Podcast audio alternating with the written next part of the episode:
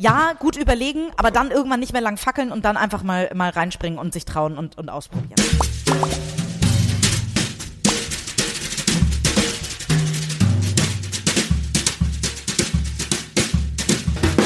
ihr Lieben, mein Name ist Angela De Giacomo. Ich bin die Initiatorin des Wundernova Frauen Sommer und Think Festes, von dem ich hoffe, dass es dieses Jahr erneut stattfinden kann. Und in der Zwischenzeit spreche ich mit ganz äh, außergewöhnlichen Frauen, die mich beeindrucken und die was tun, von dem ich gerne mehr lernen will. Ähm, ich spreche heute mit Katharina Wolf. Sie ist die Herausgeberin eines Printmagazins namens Drive. Und ich zeige euch das auch gleich. Und ich freue mich sehr, dass sie heute hier mit dabei ist. Guten Morgen, Katharina. Guten Morgen, liebe Angela. Vielen Dank, dass ich dabei sein darf. ja, also ähm, nachdem ich gesehen habe, wie busy du jetzt bist, äh, fühle ich mich natürlich äh, besonders geehrt, dass es klappt. Ähm, ganz kurz zu dir. Du bist jetzt die Herausgeberin dieses äh, tollen Magazins. Ich halte es mal ganz kurz in die Kamera, vielleicht mal so mhm. später. Das sind deine ersten beiden Ausgaben. Hier die erste, die zweite, die gerade erschienen ist. Ich glaube, im Quartalsrhythmus kommt die. Alle zwei Monate. Alle zwei Monate, sorry. Ähm, und äh, genau, und vorher warst du viele, viele Jahre Schlagersängerin. Äh, danach warst du in der Politik in Hamburg aktiv für die CDU. Ähm, du bist Unternehmerin, du hast eine Personalberatungsagentur für digitale Berufe und jetzt hast du dir ein neues Metier rausgesucht. Ich bin natürlich total gespannt zu erfahren, ähm, wie es ist, den Mut zu haben, sich regelmäßig neu zu erfinden. Aber erzähl mal, wie kam es dazu, dass du äh, neben deiner unternehmerischen Tätigkeit, nach deiner politischen Tätigkeit gesagt hast, jetzt werde ich Herausgeberin eines Printmagazins? Ja, in der Tat. Äh, äh, immer wenn mir jemand so ein bisschen erzählt, was ich äh, mein Leben lang gemacht habe, denke ich immer so, oh Gott, eigentlich müsste ich wahrscheinlich 55 sein. Ähm, bin aber tatsächlich erst 37, weil ich sehr vieles immer parallel gemacht habe.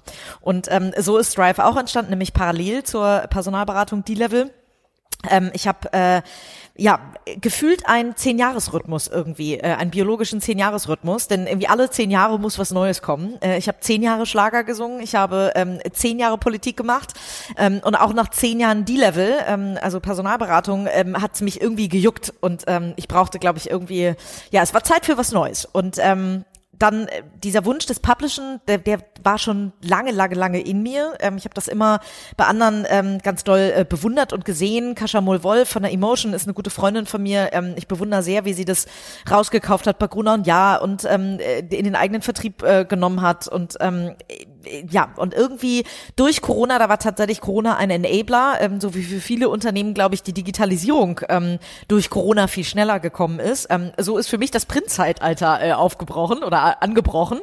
Ähm, was im ersten Moment ein bisschen komisch klingt, im zweiten Moment aber total Sinn macht. Ähm, ich habe ähm, äh, letztes Jahr mir einfach äh, angeguckt, okay, wenn ich sage, ich möchte etwas publishen, auf welche Art und Weise ähm, äh, macht es denn dann Sinn, ähm, ein, äh, ein Magazin oder was auch immer rauszugeben, ein Produkt rauszugeben? Ich hatte auf jeden Fall Lust auf ein haptisches Produkt.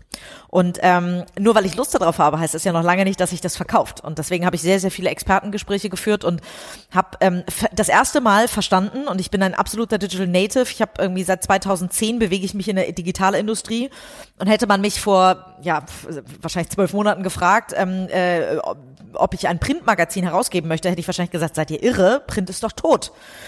Sagen doch alle. So, und ähm, ja, meinen alle, ähm, dem ist aber tatsächlich nicht so. Ähm, tatsächlich, wenn man ein, äh, ein, Online ein Produkt rausgeben will, ein Content-Produkt, dann macht es in diesen Zeiten, zumindest aus meiner Perspektive, es muss ja jeder für sich bewerten, wenig Sinn, ähm, ein Online-Magazin rauszugeben, weil 70 Prozent der Online-Werbeerlöse, und das, dazu muss man sagen, wir leben ja nicht nur ähm, von den LeserInnen, ähm, die uns kaufen, also von den Abonnenten, äh, sondern wir leben eben auch von den Werbeeinnahmen äh, der Firmen. Und 70 Prozent derer äh, Budgets für Online gehen an Google und Facebook. Warum? Weil man Zielgruppen einfach direkt targeten kann. Das ist bei Print anders. Bei Print ähm, äh, gilt noch viel mehr die Brand Awareness. Da habe ich ja ein Heft viel länger in der Hand, als ich vielleicht einen kurzen Banner sehe, als ich ähm, mich vielleicht auf einer Seite bewege. So durchschnittliche äh, Seitenbesuchzeiten, die sind bei uns schon ganz gut mit über fünf Minuten.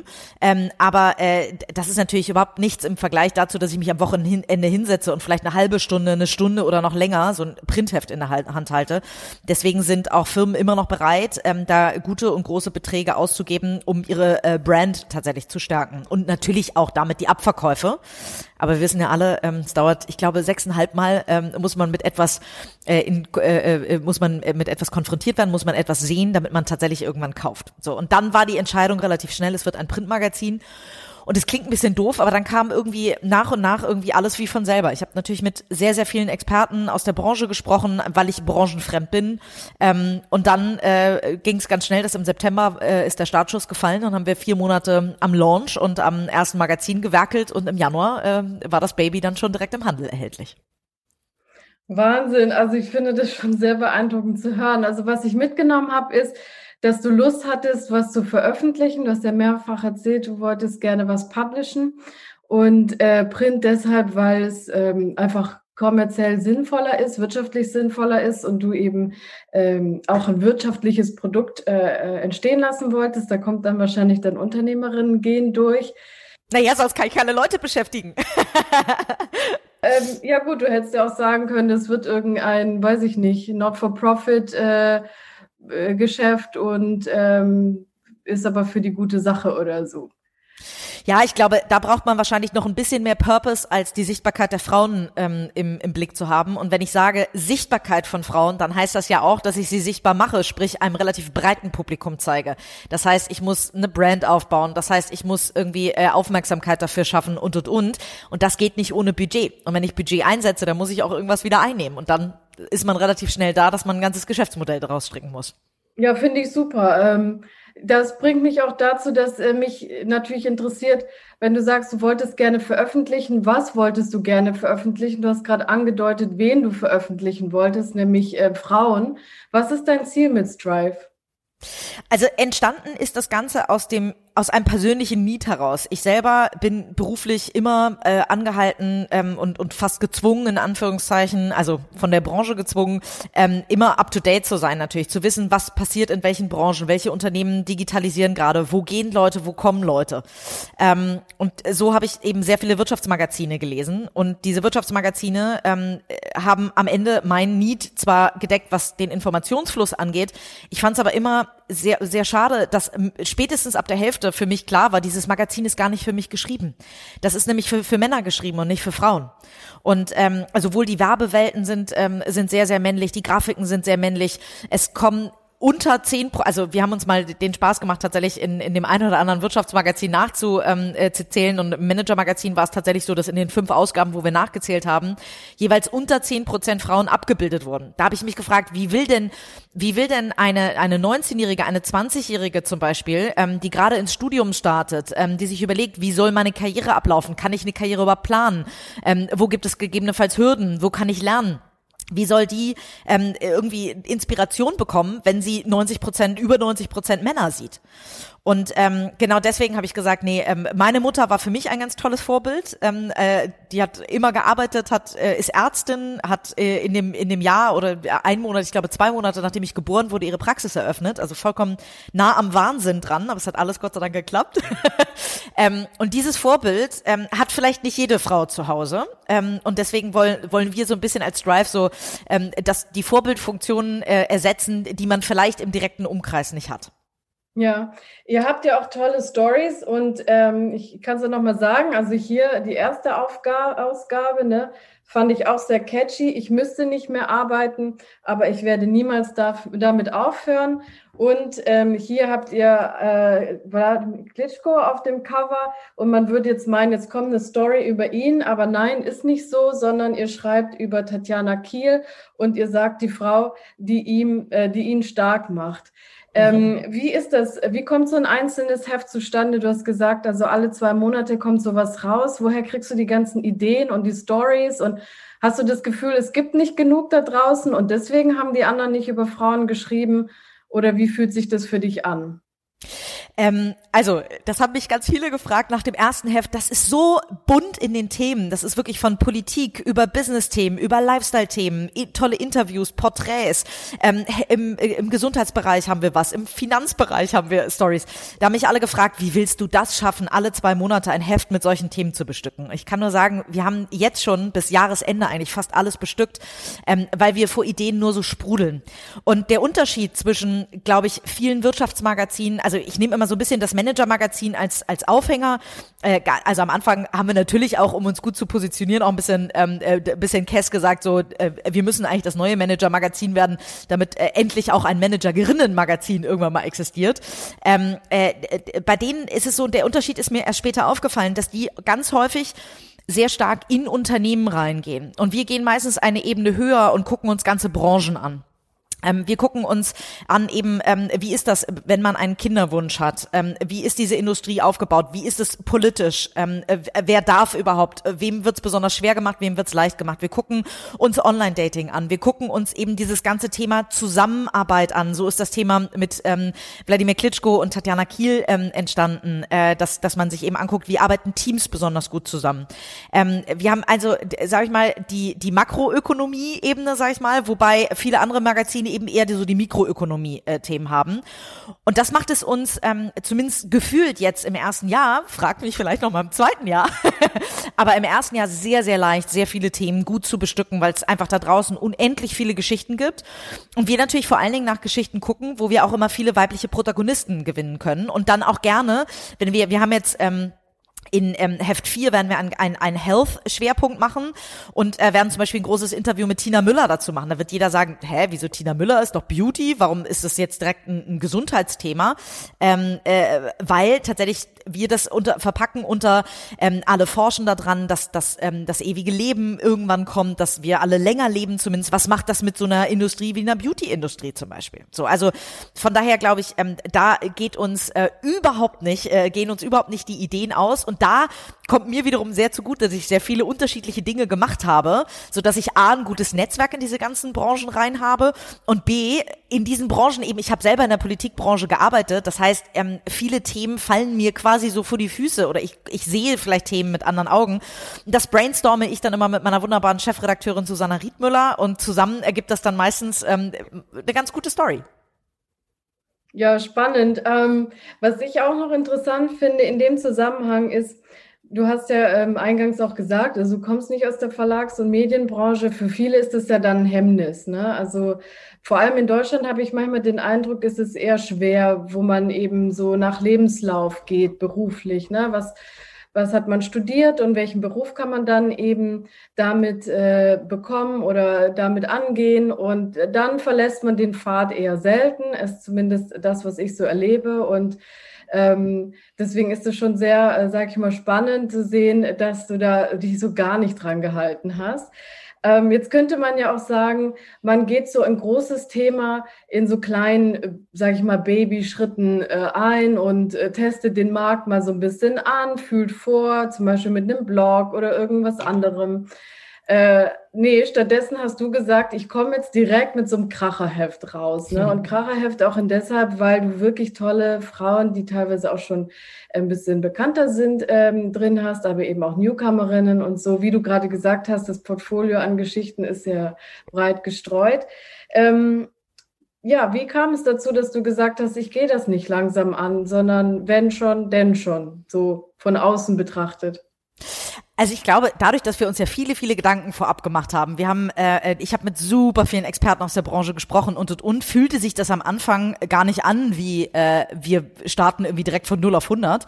Ähm, de facto hast du recht. Ähm, es ist so, für mich, also abgesehen davon, dass ich ein ziemlicher 100%-Typ bin oder ein Schwarz-Weiß-Typ wahrscheinlich, entweder ganz oder gar nicht, ähm, hat sich das nicht, hat sich das angefühlt, wie wir haben sehr viel vor, vorab getestet. Wir haben, ich habe eine kleine ähm, äh, so, so ein Google Sheet aufgesetzt, wo ich 100 tolle Frauen aus meinem Netzwerk befragt habe, ob sie Print oder Online lesen, ähm, welche Zeitschriften sie lesen, ähm, was sie vermissen bei diesen Zeitschriften, wie sie die Werbewelten sehen und und und und und, ähm, um einfach mal ein Gefühl dafür zu kriegen, sehe nur ich diese Marktlücke oder gibt es sie wirklich reell? Und dann haben wir natürlich auch ganz viel getestet. Wir haben erste Coverentwürfe oder erste äh, auch Entwürfe vom Design haben wir wieder in diese Gruppe geschickt, haben gesagt, wie kommt das an und und und. Also von daher, wir haben sehr sehr viel vorab getestet. Nur dass wir es eben nicht öffentlich am Markt getan haben, sondern eben als Art A/B-Test quasi, wie man so schön, wie man es aus der Digitalindustrie kennt, äh, haben wir eben im Hintergrund gemacht und sind dann mit dem rausgegangen, mit dem Aufschlag, ähm, den wir am äh, vielversprechendsten fanden. Ich habe ja vorhin schon gesagt, in dem Moment, wo ich sage, ich möchte Frauen sichtbar machen, ähm, habe ich ja, also muss ich eine möglichst breite Audience haben. Und um die zu schaffen, brauche ich möglichst viel, also brauche ich eine ziemlich große Welle, die ich vor mir herschiebe an Aufmerksamkeit. Das kann ich nur, wenn ich ein Heft habe, was genau diese Marktlücke tatsächlich schließt und was tatsächlich, wie du so schön gesagt hast, ein Kracherheft ist, so dass es eben auch die Rechtfertigung hat. Wir sind ja auch mit einem stolzen Preis an den Markt gegangen mit 9,80 Euro. Da haben mich auch ein paar Leute für verrückt erklärt. Ähm, aber ich habe gesagt, nee, ich glaube, dass da draußen die Frauen das verstehen. Es kommt lieber nur alle zwei Monate raus. Aber, und das ist das schönste Feedback, was wir bisher bekommen haben, ähm, dass uns hier, dass uns super viele Leute einfach zurückspielen. Hey, 9,80 Euro war am Anfang echt gespannt, aber das ist ehrlicherweise so viel Input, so vielfältig ähm, und so werthaltig auch einfach von den Stories. Das ist sehr, sehr viel Storytelling einfach dabei und sehr viele Geschichten, die man wirklich lesen kann, dass man auch gut zwei Monate was damit zu tun hat, wenn man es nicht in einem Wochenende in einem Rutsch durchliest, sondern immer mal wieder rein reinschmökern kann, wie meine Mutter immer so schön sagt. Und ich glaube, ähm, deswegen äh, war der Weg richtig, zu sagen, okay, wenn dann aufs Ganze, der, das ganze erste Jahr ist eigentlich ein A-B-Test, wenn man so will. Ähm, äh, denn wir müssen natürlich gucken, ähm, was kommt an, welche Cover ziehen besonders gut. Wir sind, uns gibt's ja nicht nur online, also man kann bei uns in Online-Shop gehen und da ähm, äh, äh ein Abo beziehen oder ein Einzelheft kaufen. Aber wir sind natürlich auch im Einzelhandel. Und im Einzelhandel, ähm, das ist eine so veraltete Branche, bekommt man, äh, kann ich mal so als kleines Sneak Peek in, in die Branche rein, sechs Wochen nachdem das Heft ausgelaufen ist, überhaupt erst die ersten da echten Daten, wo ist es gut gelaufen, in welcher Stadt, in welchem äh, Kiosk oder Lebensmitteleinzelhandel oder Tankstellen und, und, und. Also das heißt, es ist eine, eine Branche, die es einem nicht leicht macht, ähm, datengetrieben zu agieren. Ähm, oder zumindest nicht ad hoc oder in, in Realtime schon gar nicht. und vor allen Dingen, und das haben wir gemerkt, ähm, es ist eine Branche, wo es super schwer ist, wieder, wieder rauszukommen, in Anführungszeichen. Wir haben 20.000 Hefte in den Einzelhandel gegeben und waren drei Wochen, nachdem wir mit Heft 1 gestartet sind, das erste Mal ausverkauft online. Das heißt, wir hatten hier keine Hefte mehr, die wir nachverschicken konnten ähm, und mussten Hefte aus dem Einzelhandel wieder abordern.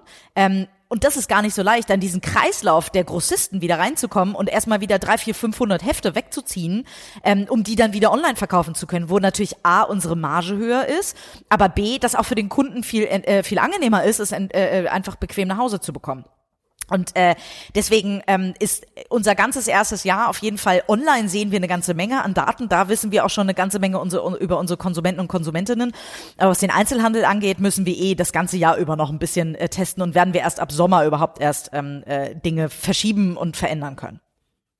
Ja, sehr interessant zu erfahren, wie auch die unterschiedlichen äh, Geschäftsebenen da sind, äh, physisch und äh, digital. Sag mal, du machst das ja nicht alleine. Du hast gerade deine Chefredakteurin erwähnt, ähm, Susanne. Ähm, Gibt es noch mehr Menschen im Team, aber auch im, im Hintergrund, die dir geholfen haben, das äh, Heft und diese, ähm, ja, dieses Magazin aufzubauen? Ach, total viele. Also wirklich, ich bin so dankbar über diesen ganzen Support, sowohl der Leute, die irgendwie beteiligt sind äh, bei Strive, als also wirklich operativ beteiligt oder finanziell beteiligt sind, als auch von super vielen Menschen, mit denen ich halt vorab gesprochen habe, wo ich Know-how abgezogen habe, äh, wo ich mich, ähm, wo ich einfach, also auch dieser dieser kleinen äh, Fokusgruppe würde ich fast nennen an Frauen, die am Anfang sich die Zeit genommen haben, sich mit uns auseinanderzusetzen. Ähm, wir sind ein ein dreiköpfiges Founder-Team, wobei meine Co-Founder beide operativ ähm, sehr wenig äh, aktiv sind, aber beide ihren ihren Sinn und Zweck haben nämlich Sebastian Raths ähm, für den ganzen Printbereich. Sebastian hat in New York einen ganz toll laufenden Verlag, ähm, äh, der Print-only ist. Der ist so Print, dass er noch nicht mal eine Website hat. Und da dachte ich mir, okay, macht Sinn, wenn ich nicht aus der Branche komme, dann macht Sinn, sich da so einen echten Profi mit an Bord zu holen.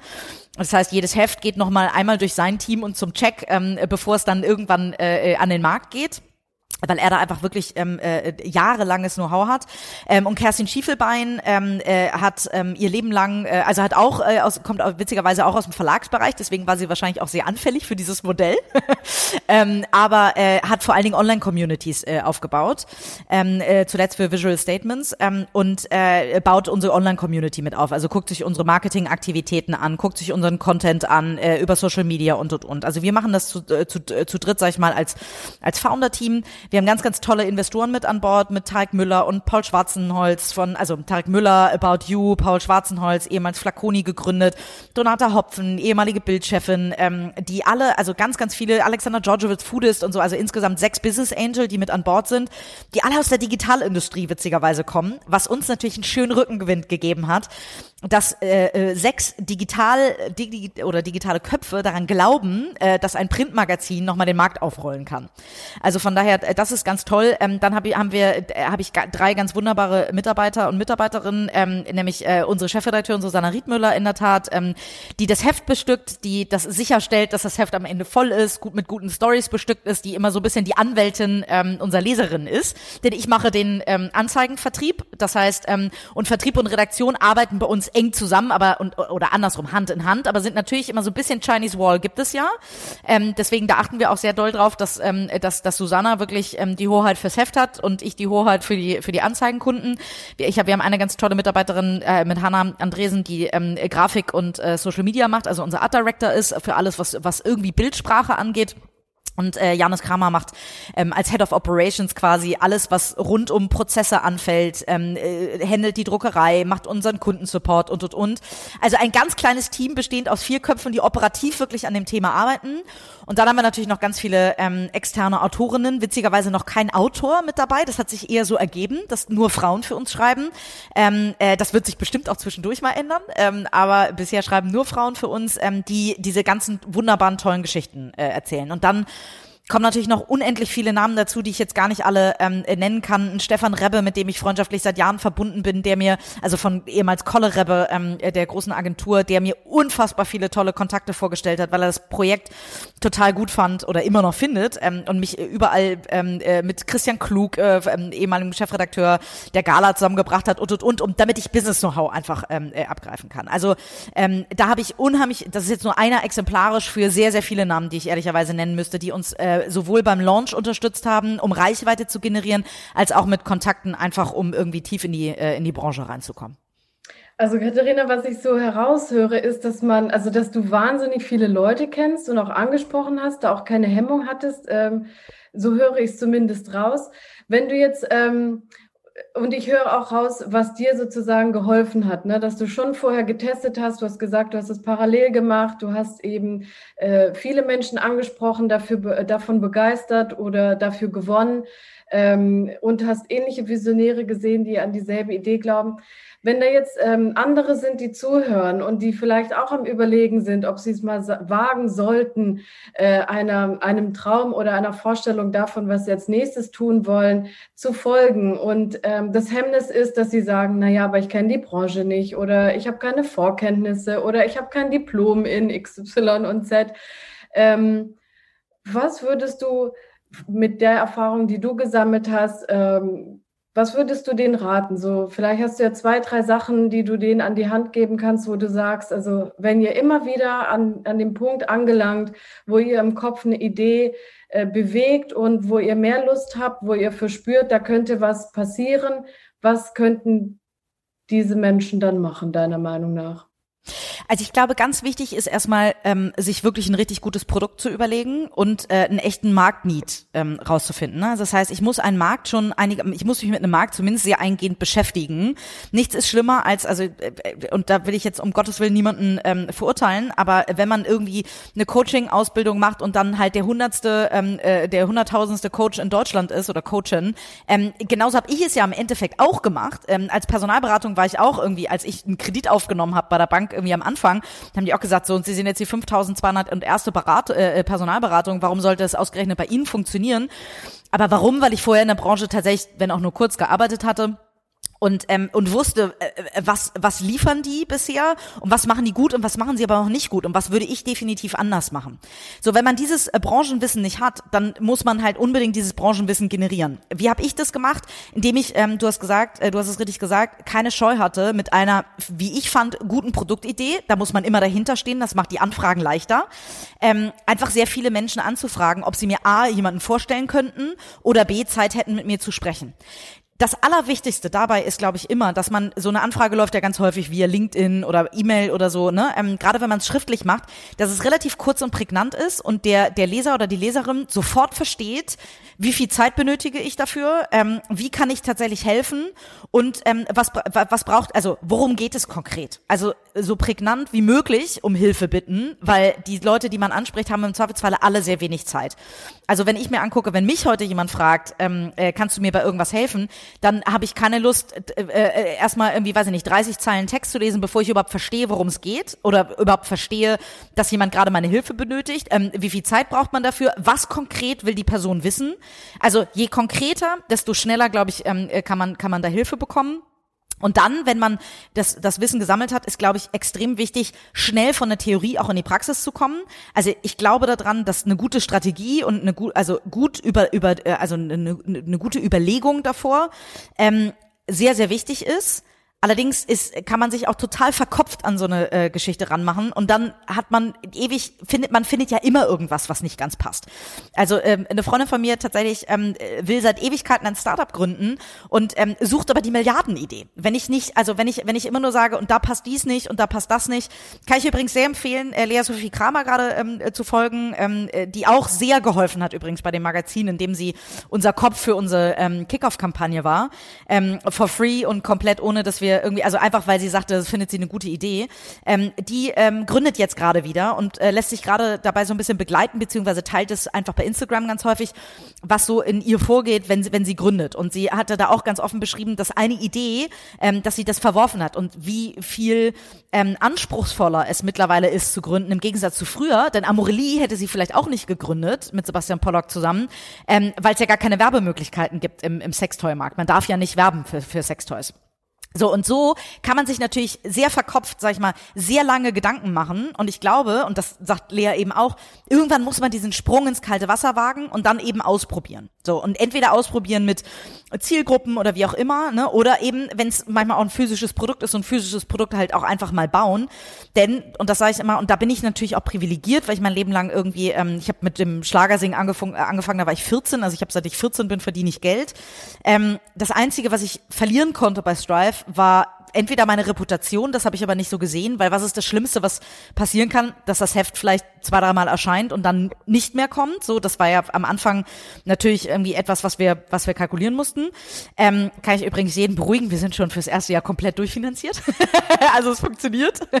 ähm, und, äh, äh, und auf der anderen Seite ähm, braucht man äh, einfach auch dann den, den, den Mut, um, um reinzuspringen und, und wirklich einfach in die Umsetzung zu kommen. Ne? Also das ist einfach, äh, äh, einfach, einfach mal machen ist immer so ein bisschen äh, dieses, äh, ja, was ich sage, so nicht nicht lang, also ja, gut überlegen, aber dann irgendwann nicht mehr lang fackeln und dann einfach mal mal reinspringen und sich trauen und und ausprobieren. Also kann ich das so zusammenfassen? Also man sollte sich, ähm, wenn man diese Idee im Kopf mit sich rumträgt, erstmal überlegen, ob es auch tatsächlich einen Bedarf dafür gibt und den auch abklopfen. Und wenn man den abklopfen möchte, dann sollte man sich möglichst viele Menschen suchen im Bekanntenkreis, aber vielleicht auch, so habe ich dich verstanden, außerhalb des Bekanntenkreises, nämlich in so einer Art Cold Call. Ne? Also du hast ja auch anscheinend Menschen angeschrieben, die dich noch nicht gut kannten äh, da auch die Hemmung nicht zu haben und die anzuschreiben und da dann aber, so habe ich dich verstanden, recht konkret zu sein. Also zu, weiß ich nicht, zu, zu, zu schreiben, ich brauche deine Hilfe in folgender Angelegenheit. Äh, kannst du helfen? Ja, nein. Und ähm, dann aber auch ins Machen kommen. Also das nicht zu sehr verkopfen, sondern irgendwann auch zu sagen, so jetzt ist Zeit, jetzt teste ich es aus.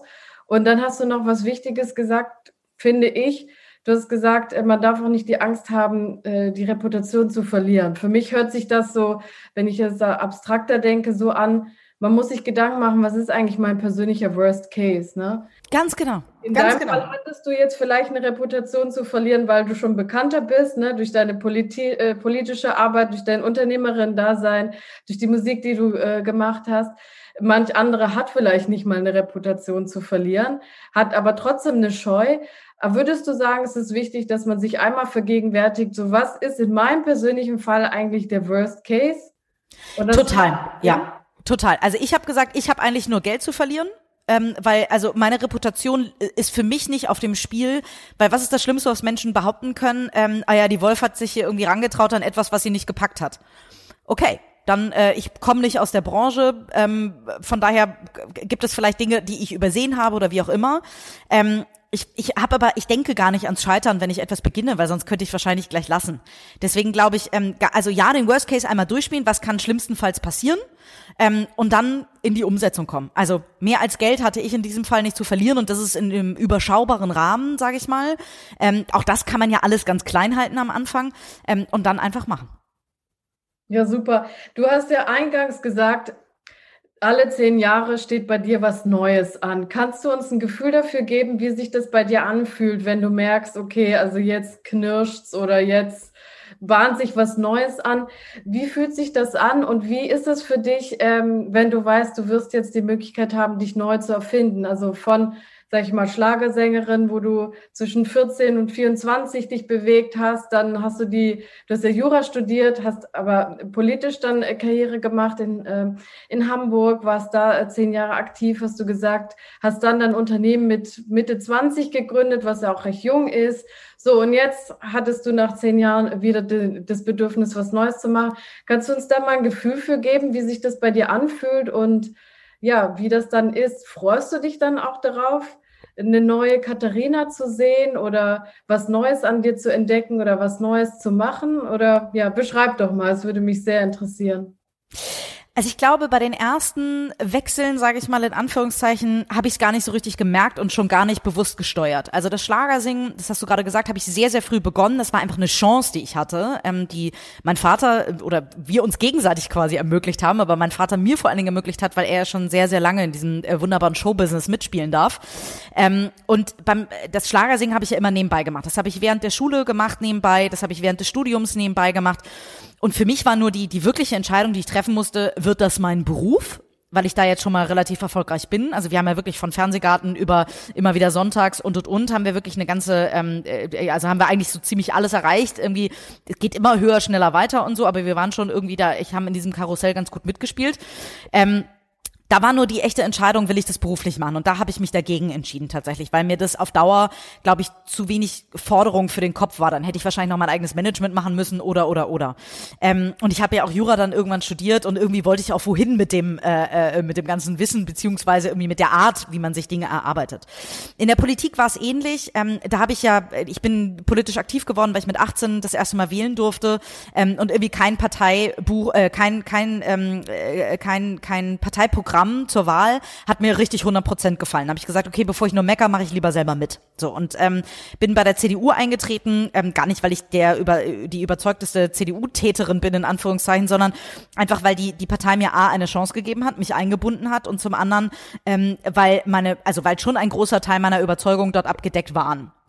Ähm, ich muss dazu sagen, ich bin heute, äh, ich habe ähm, auch relativ öffentlich gesagt, dass ich ähm, bei der letzten Hamburg-Wahl Grün gewählt habe. Also heute bin ich vielleicht ähm, nicht mehr ganz so starke CDU-Anhängerin, äh, wie man sich von einem CDU-Mitglied und ehemaliger ähm, äh, Politikerin irgendwie erwartet. Ähm, aber dafür muss meine eigene Partei dann auch ein bisschen was tun, um mich abzuholen.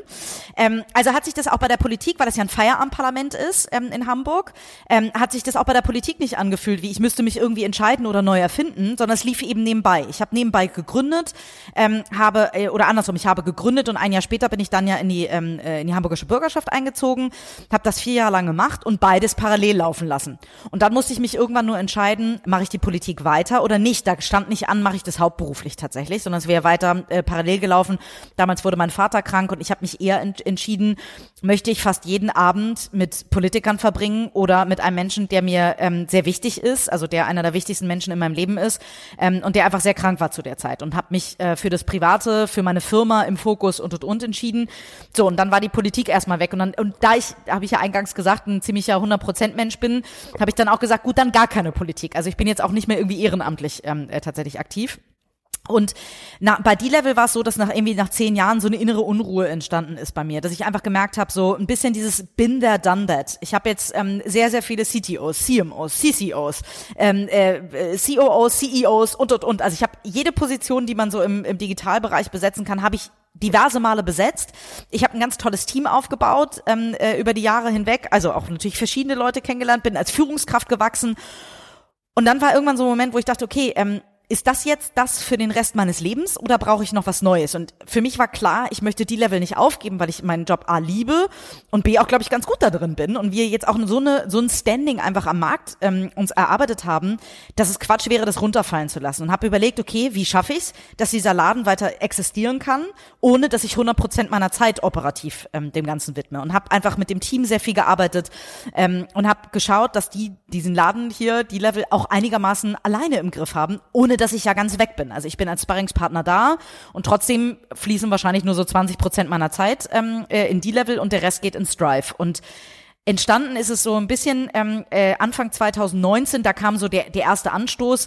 Ähm, da habe ich so richtig gemerkt, dass so eine, so eine Art Unruhe in mir ist. Vielleicht würden andere das nennen, irgendwie so eine Art Bore-out. Ähm, das kann ich nicht bestätigen, weil ich war nie gelangweilt von meinem Job in dem Sinne.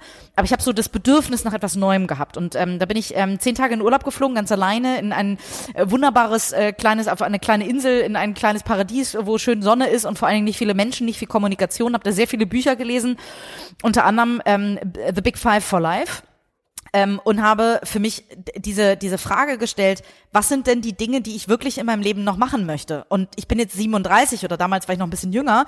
Ähm, äh, und was, was mache ich denn jetzt? Ich bin Mitte 30, was mache ich denn jetzt mit dem Rest meines Lebens? So. Und ähm, ich habe für mich diese Frage beantwortet, dass ich die Frage jetzt nicht beantworten muss. Ich muss nicht sagen, was ich mit Mitte 30 für den Rest meines Lebens mache, aber vielleicht mal wieder für den nächsten zehn Jahresabschnitt. Und ähm, das war, glaube ich, der Anstoß. Und dann kam durch Corona, sage ich mal, so ein Jahr später einfach ähm, die, die Chance, dass ich einfach auch ein bisschen mehr Zeit hatte, weil klar, wir hatten auch im April, Mai letzten Jahres hatten wir auch einen Dip. Also da haben unsere Kunden auch erstmal ähm, natürlich die Hände gehoben und haben, haben gesagt, oh Gott, wir wissen gar nicht, wie es hier weitergeht. Ähm, äh, dann äh, stornieren wir erstmal alles. Da hatte ich auch zum ersten Mal richtig Angst. Also in der Zeit hätte ich mit Sicherheit mir keine Gedanken darum gemacht, äh, irgendwas Neues zu machen, sondern da haben wir hier gefühlt zumindest für einen Monat ungefähr ums Überleben gekämpft. Gott sei Dank ist die Branche, ähm, gab es einen richtig schnellen Bounceback. Ab Juni äh, kamen hier die Beauftragungen ohne Ende rein, weil sie alle die zwei Monate verlorenen Monate nachholen wollten.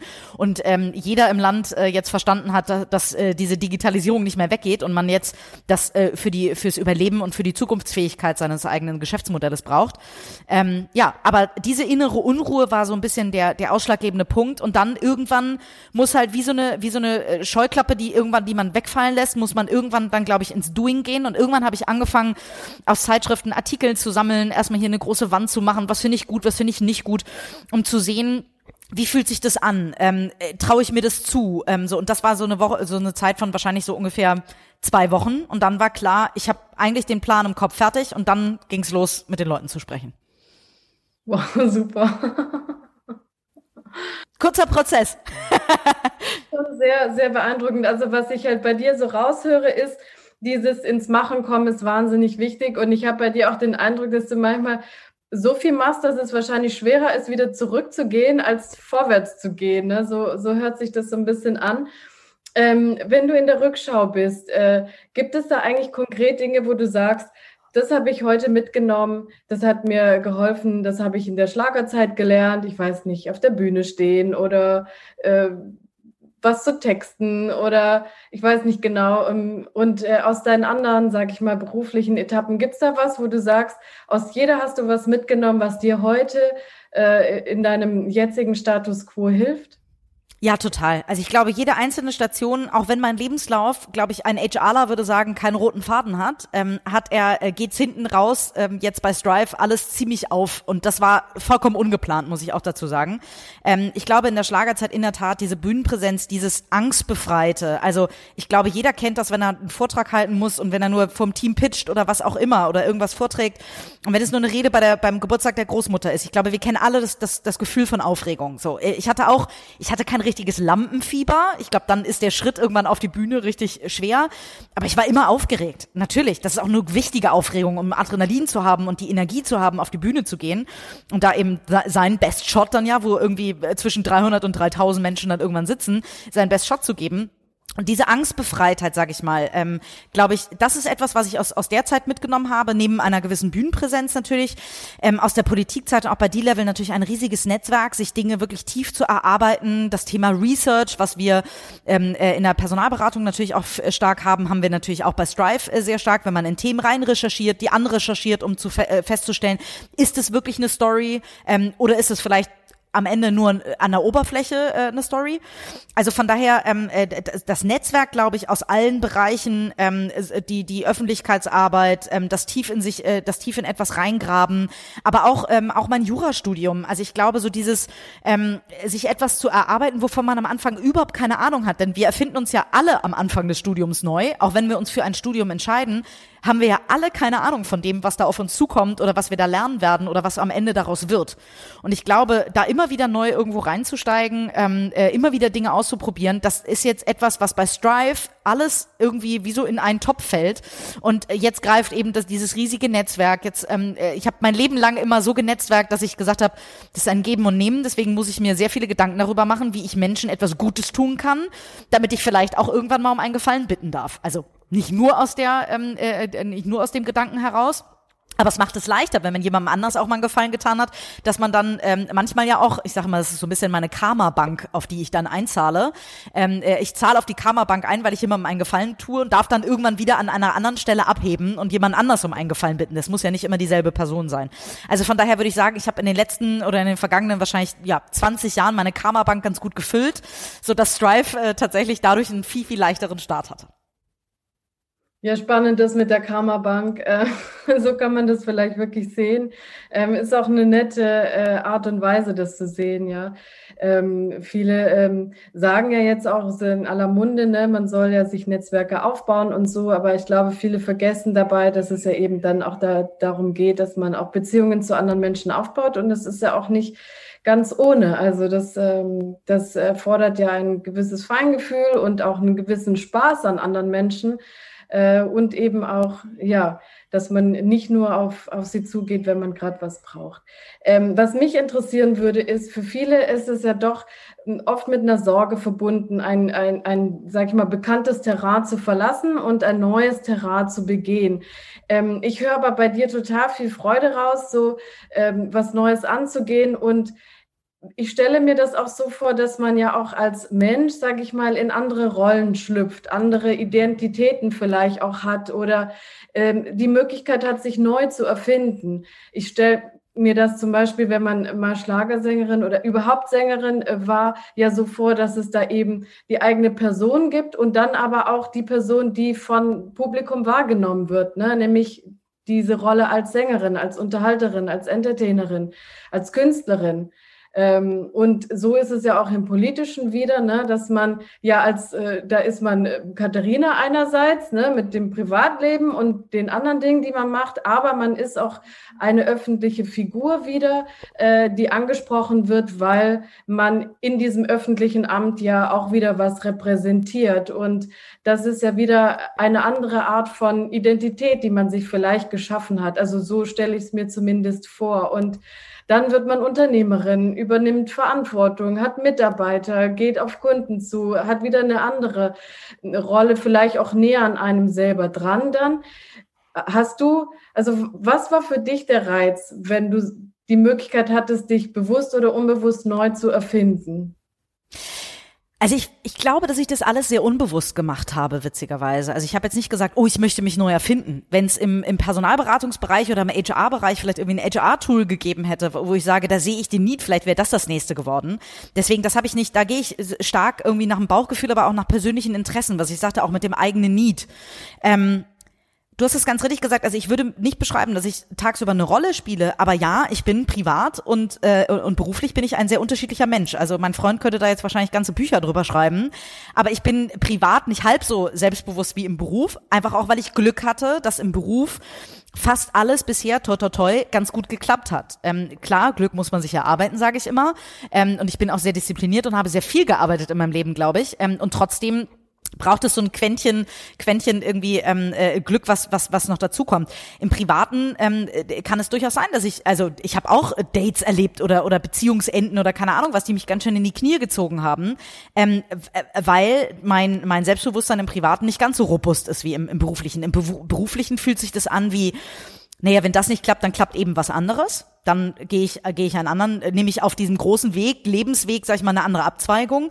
Ähm, äh, Im Privaten ist das anders. Im Privaten bin ich auch, will ich gar nicht so schrecklich viel entscheiden. Im Privaten bin ich eher ähm, eine Frau, die sich gerne auch mal an der Schulter anlehnt, wo ich äh, gerne auch einfach mal Halt habe. Im Beruf bin ich diejenige, die immer die Verantwortung trägt, wo andere, wenn sie Probleme haben, kommen. Und deswegen brauche ich zu Hause natürlich auch ein bisschen Ausgleich. So. Also von daher gar nicht so einfach übrigens ähm, für Männer, kann ich nur sagen. Bin froh, dass ich einen gefunden habe, der, der damit äh, gut klarkommt. Aber ähm, das ist, glaube ich, schwierig für, für erfolgreiche Frauen, dass wir, dass wir, ähm, man hat früher mal so schön gesagt, den Mann im Beruf stehen muss. Das habe ich noch nie verstanden. Ich bin kein besserer Mann geworden, sondern ich bin, glaube ich, die beste Version hoffentlich von mir selber geworden.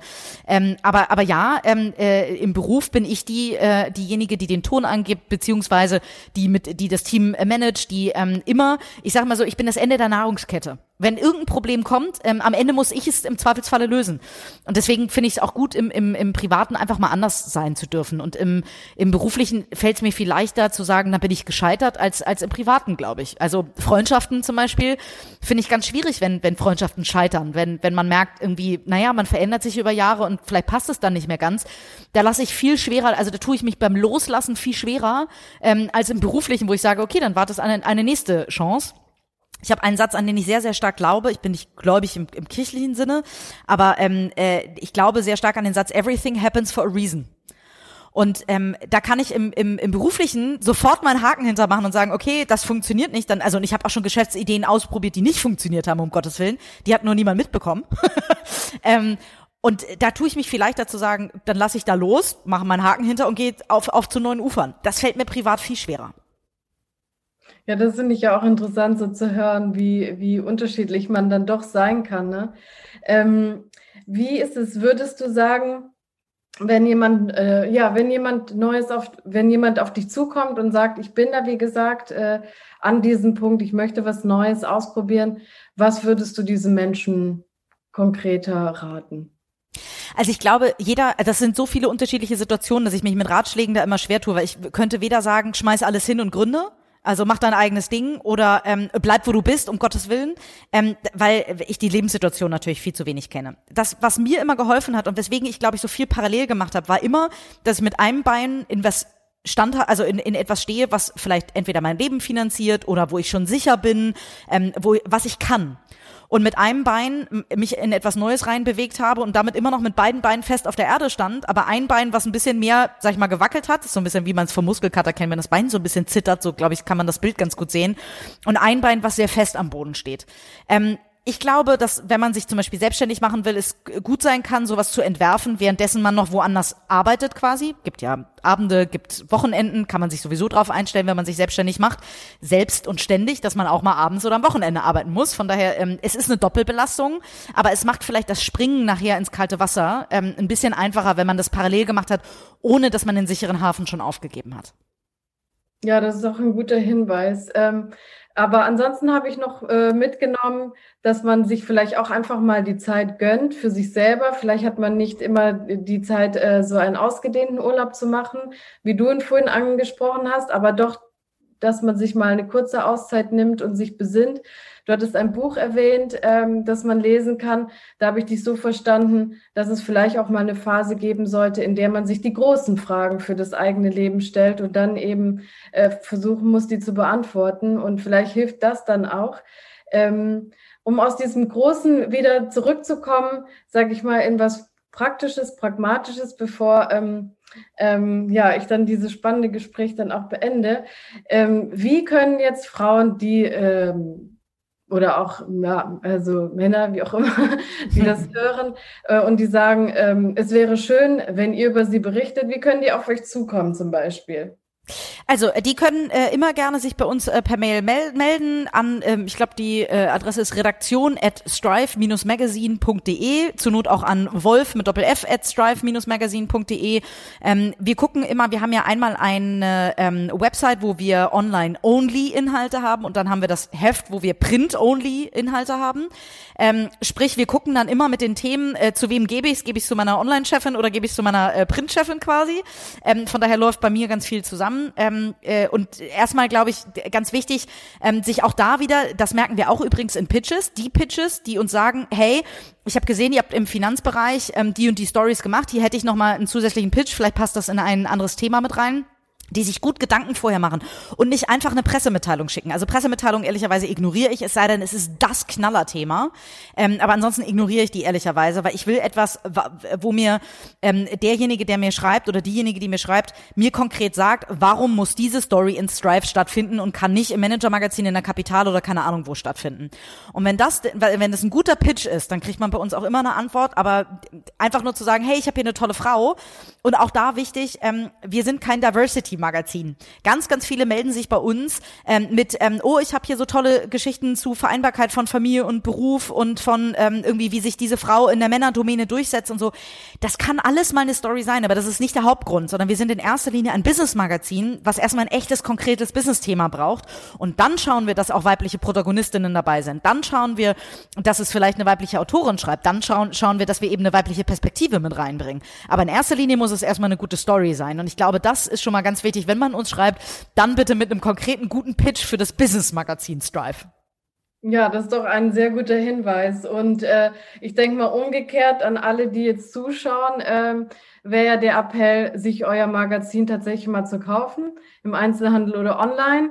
Ja, unbedingt. Das ist, das ist tatsächlich ein wichtiger Punkt, ne? weil uns haben auch ganz viele natürlich gefragt, wie können wir euch helfen?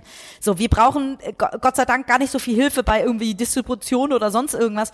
Wir brauchen die Hilfe, dass wir können den großen Wirtschaftsmagazinen da draußen nur beweisen, dass die Zielgruppe der Businessfrauen es wert ist, ein eigenes Magazin rauszugeben, wenn genau diese Zielgruppe das Magazin eben auch kauft und uns recht gibt, dass es diese Marktlücke gibt. Deswegen kann ich nur dazu ermuntern, entweder ein Einzelheft oder ein Probeabo oder ein ganzes Ganzjahresabo oder so zu kaufen. Wenn man Frauen sichtbar machen will, dann muss man wahrscheinlich in erster Instanz uns helfen, sichtbar zu sein und indem man äh, möglichst äh, gerne, wir haben so ganz schöne Unpacking-Momente tatsächlich, wo ähm, total viele Userinnen irgendwie, das Süßeste, was ich letzte Wochenende gesehen habe, war ein Post bei Instagram, wo eine, eine Mutter sagte, für die Kleine gibt's ein Eis, für mich die, äh, die Lustlektüre Strive. Und das ist so, das, äh, äh, wo man uns, glaube ich, helfen kann. Äh, lest unsere Stories, ähm, äh, kauft, äh, kauft unser Heft und dann haben wir die Möglichkeit, weiterhin tolle Frauen sichtbar zu machen. Ja, ich halte es nochmal ganz kurz in die Kamera. Ich bin ja bekennende Leserin. äh, Jahresabo, glaube ich. Und äh, habe auch bisher, so wie du eingangs gesagt hast, immer gerne drin geschmökert. Äh, und äh, gibt auch schon Geschichten, auf die ich mich noch freue zu lesen. Du hast ja eine Geschichte jetzt in der Ausgabe über eine Family Officerin. Das ist ja auch mein ähm, äh, derzeitige, derzeitiges Betätigungsfeld ne? äh, in Arabien, glaube ich. Und äh, finde ich sehr exotisch, freue ich mich drauf, lese ich dann heute Nachmittag. Aber ich bin auch ganz gespannt, bevor ich mich verabschiede, zu sehen, was du mit 47 machen wirst. Ja, bin ich auch. Kann ich dir auch heute noch nicht sagen. es bleibt auf jeden Fall spannend ähm, und ich freue mich, dass wir die Gelegenheit hatten zu sprechen. Und äh, ich drücke dir auf jeden Fall die Daumen und ich freue mich auf die nächsten Hefte. Toll, Angela. Vielen, vielen Dank, dass ich dabei sein durfte. Ja, danke dir.